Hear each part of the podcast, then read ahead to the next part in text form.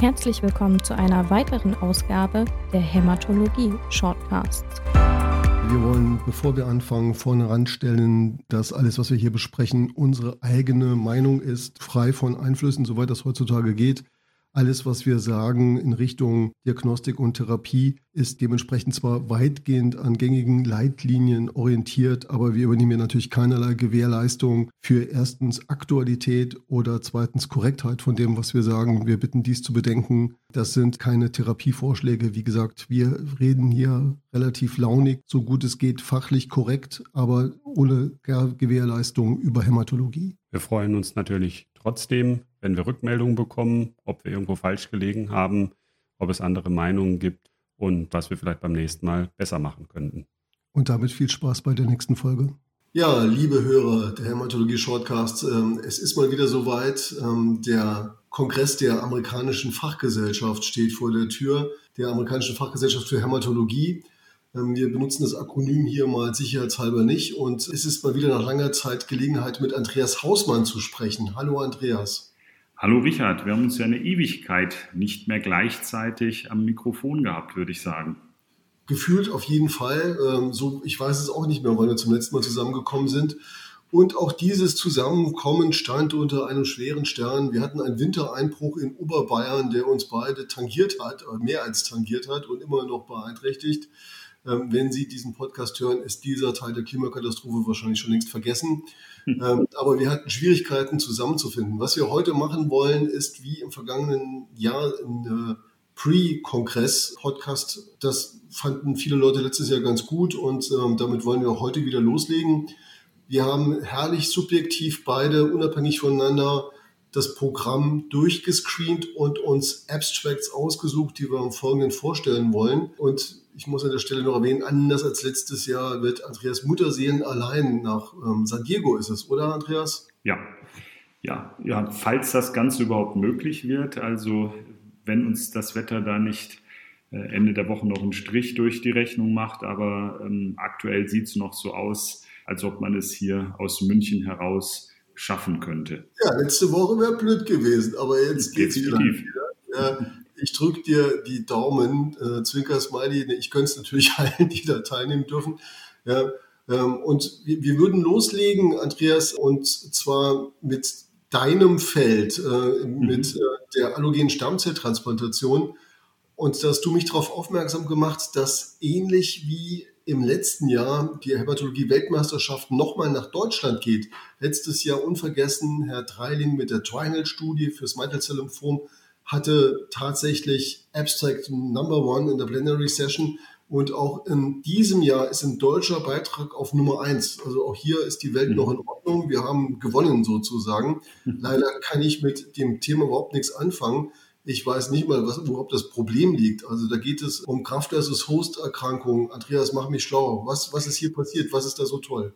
Ja, tatsächlich, Richard, der Abstract Number One wird von Daniel Wolf präsentiert, der an der Uni Regensburg tätig ist. Aber das Ganze ist natürlich ein multinationales Projekt gewesen mit Patienten aus über 120 verschiedenen Einrichtungen, also Transplantationseinrichtungen weltweit. Aber ähm, wirklich eine eine tolle Arbeit auch. Und ähm, ich freue mich besonders, dass du dich endlich auch mal für die allogene Transplantation interessierst, auch wenn sie da zuerst auf dem Platz eins äh, bei der Konferenz kommen muss. Um was geht's bei der ganzen Sache? Es geht um eine der seit Jahrzehnten bekannten wichtigsten Nebenwirkungen der sogenannten Graft versus Host Disease, der Spender gegen Empfängerreaktion. Und da hat sich in den letzten fünf bis zehn Jahren tatsächlich einiges getan, insbesondere in der Situation, wenn Patienten nicht auf Cortison ansprechen in der Behandlung der akuten oder chronischen GVHD,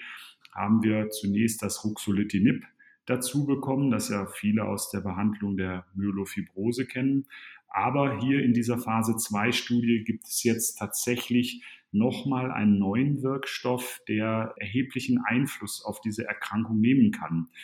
Dieser Wirkstoff ist Axatilimab Es ist ein, wie man schon am Ende erkennen kann, monoklonaler Antikörper und der ist gegen Colony Stimulating Factor 1 Rezeptor gerichtet. Dieser ähm, spielt eine entscheidende Rolle auf Makrophagen und Monozyten, die im Rahmen der GVHD angelockt werden und für diese schwere, teils lebensbedrohliche und sagen wir, verwüstende Reaktion verantwortlich sind und in der chronischen Form auch zu Fibrosierungen von Gewebe, insbesondere von Gelenk, Hautstrukturen und der Lunge führen. Und in dieser Studie, die den Titel Agave 201 trägt, ist eine Phase-2-Studie, sind weltweit über 240 Patienten in eben über 120 Studieneinrichtungen eingeschlossen worden und bis zum April diesen Jahres, da war der Data Cutoff ähm, behandelt worden mit diesem Antikörper. Und das waren Patienten, die schon einiges vorher hatten, mindestens im Median vier Therapien gegen die GVHD. Da war auch schon Ruxolitinib dabei, Ibrutinib teilweise und natürlich die übliche begleitende Behandlung mit Corticosteroiden und meistens noch spezifischen Immunsuppressiva.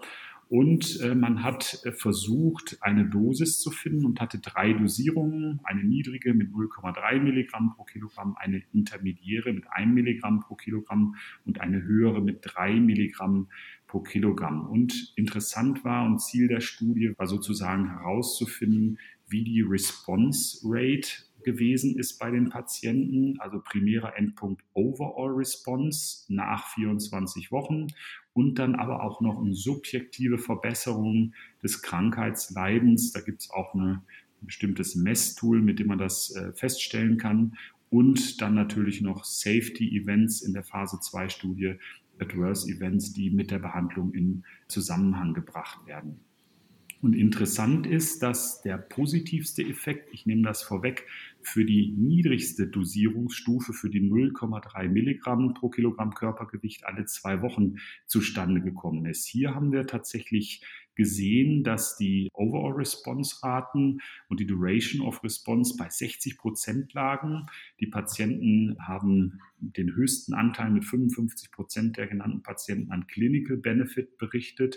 Und wir haben aber auch gesehen, dass das zum Teil mit schwereren Nebenwirkungen einhergeht und es sind auch einzelne fatale, also lebensbeendende Ereignisse aufgetreten in der mittleren Dosisgruppe bis zu 8,6 Prozent der Patienten. Aber die Studie hat alle Endpunkte erreicht und gezeigt, dass der Antikörper bei der äh, refraktären chronischen GVHD, die eine letzten Endes inkurable, auch mit hoher Morbidität und nicht selten zum Tode führenden Komplikationen der Transplantation ist, einen erheblichen Benefit hat, klinisch sehr aktiv ist und eine verträgliche Toxizität hat, insbesondere in der Dosierung von 0,3 Milligramm pro Kilogramm Körpergewicht. Also das ist sowas, wo man sagen muss, wir haben jetzt in den letzten wenigen Jahren tatsächlich durch die Kenntnis auch der Mechanismen der GVHD eine Reihe neue äh, Wirkstoffe, also zunächst das Ruxolitinib sicherlich, das sich rasch verbreitet hat in der Behandlung der akuten und chronischen GVH und jetzt auch mit diesem Antikörper, der natürlich erst in einer Phase 2 getestet wurde und nicht zugelassen ist, aber tatsächlich nochmal einen neuen Wirkstoff erhalten. Und das Ergebnis ist auch entsprechend gewürdigt worden mit dem Abstract Number One bei diesem Kongress. Ja, Andreas, du siehst mich mäßig begeistert, also für Medikamente, die ich wahrscheinlich nie einsetzen kann. Was, was mir da aufgefallen ist, ist, dass so eine komplette Remission gab es ja kaum, ne? also in, in, in keiner Dosisstufe. Also die Probleme scheinen nicht endgültig gelöst. Jetzt bist du ja äh, der Praktiker von uns beiden in dem Feld. Äh, wenn du jetzt hier so an die letzten 20 äh, Patienten zurückdenkst, in deiner Routine, gab es denn da wirklich einen, der da Fünftlinie irgendwie in Need ist, um ein neues Medikament gegen GVHD zu bekommen? Also man muss schon sagen, bei 20 wahrscheinlich nicht, weil sich, wenn ich jetzt so meine Zeit überblicke und ich habe auch schon als, als Student so in diesem Bereich gearbeitet, muss man schon sagen, aufgrund von vielen Faktoren sehen wir bei weitem nicht mehr so viele Fälle an schwerer akuter GVHD und chronischer GVHD, wie das vor 15 bis 20 Jahren noch der Fall gewesen ist.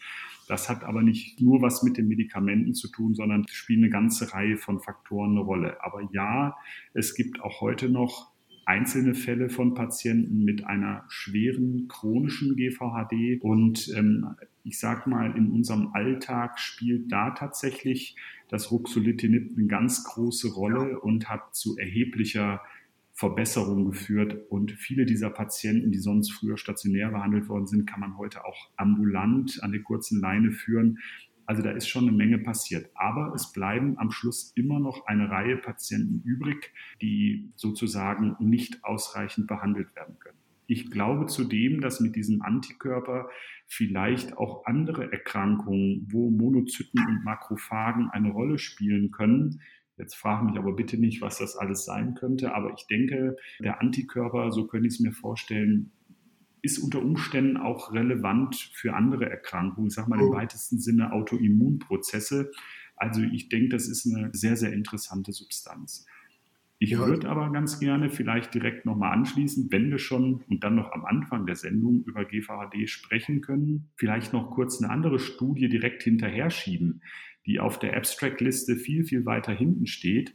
Und zwar ist es das Abstract 4927. Äh, das wird von Peter Bader präsentiert. Das ist der pädiatrische Onkologe aus Frankfurt am Main und eigentlich sehr, sehr weit hinten diese Studie. Und zwar geht es da um Real-World-Daten, die die Effektivität allogener mesenchymaler Stammzellen bei Ruxolitinib refraktärer akuter Graft versus Host Disease testen. Also hier sind wir jetzt nicht bei der chronischen, sondern bei der akuten GVHD auch eine GVHD, die auf Cortison und Ruxolitinib nicht anspricht, hat eine extrem schlechte Prognose. Und die Ergebnisse der mesenchymalen Stammzellen, die mesenchymalen Stammzellen gibt es schon länger, aber sie sind inzwischen auch ein zugelassenes Arzneimittel und äh, kommen aus Deutschland, tatsächlich aus Frankfurt am Main. Die werden aus gepoolten mononuklearen Spenderzellen von gesunden Spendern hergestellt. Da muss man auch keine HLA-Übereinstimmung finden.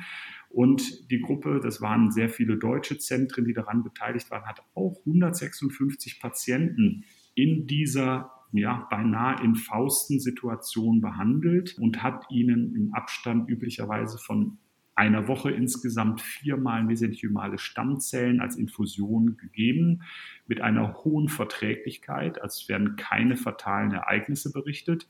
Und es wird eine Overresponse Rate von auch 50 Prozent und den Kindern sogar bis 64 Prozent beschrieben. Also wir haben hier ein therapeutisches Mittel in der akuten GVHD, was ich sage mal, auch wenn das nicht vergleichbar ist mit dem Abstract Number One, aber auch hervorragende Ergebnisse erzielt. Und auch wir nutzen die mesenchymalen Stammzellen, ich denke mal, in nicht vielen Fällen, aber so alle ein bis zwei Jahre sicherlich bei, bei unseren Transplantationszahlen mit hervorragenden Ergebnissen und einem hervorragenden Effekt. Also es hat sich doch eine ganze Menge getan, auch in diesem Bereich.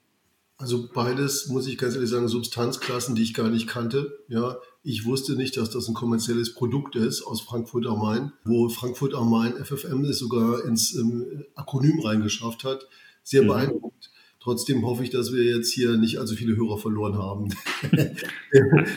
wir kommen jetzt aus der Nische ein bisschen raus, sage ich mal, Andreas. Mhm.